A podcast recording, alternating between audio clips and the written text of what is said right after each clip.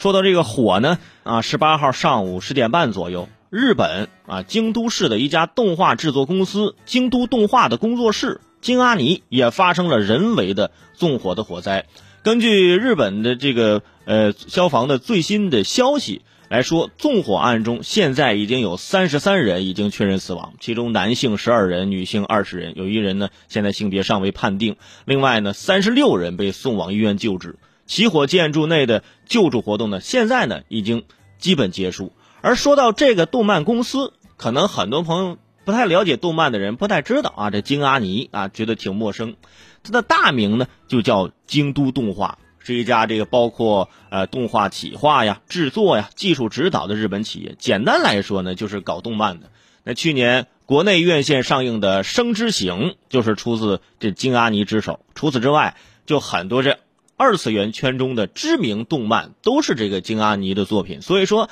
在二次元圈你打听啊，非常出名的一家这个动画的工作室，被放火烧的第一工作室，也就是京都动画最重要的那个工作室，很多人称这个动这个工作室被烧呢，是动画史上最为黑暗的一天。啊，有很多这个动漫迷呀，呃，觉得非常的难过，而且这个工作室啊。就是今年企划的这个五部的动画资料，几乎啊全部是被烧毁了，仅留下了两页纸。而零五年到一七年的多部动画原稿也全部被毁。有消息就说，这很多画师啊，在着火之后第一时间就跑回去抢救这个画稿，因此死伤众多。动画人不容易啊，人才的损失比纸质资料的损失更为惨痛。啊，这个是没法用金钱衡量的，就像宫崎骏曾经说过嘛，想以微薄之力用动画给这个世界带来温暖，给无助的人以力量，给生活以勇气。之前巴黎圣母院着火是吧？大家非常的心痛，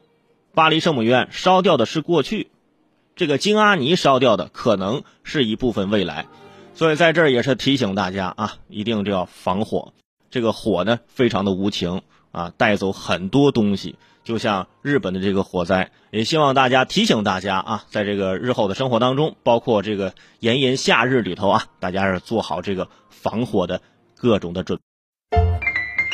号外号外！各位刷刷朋友圈的听众朋友们，你们好，我是主播齐大圣，就是你们的圈主伟大爷。很多节目听众给我反馈说，听了我这么多年的节目，一直想找机会和我近距离的接触。那么现在机会来了，应广大粉丝的要求，我将开设我的第一个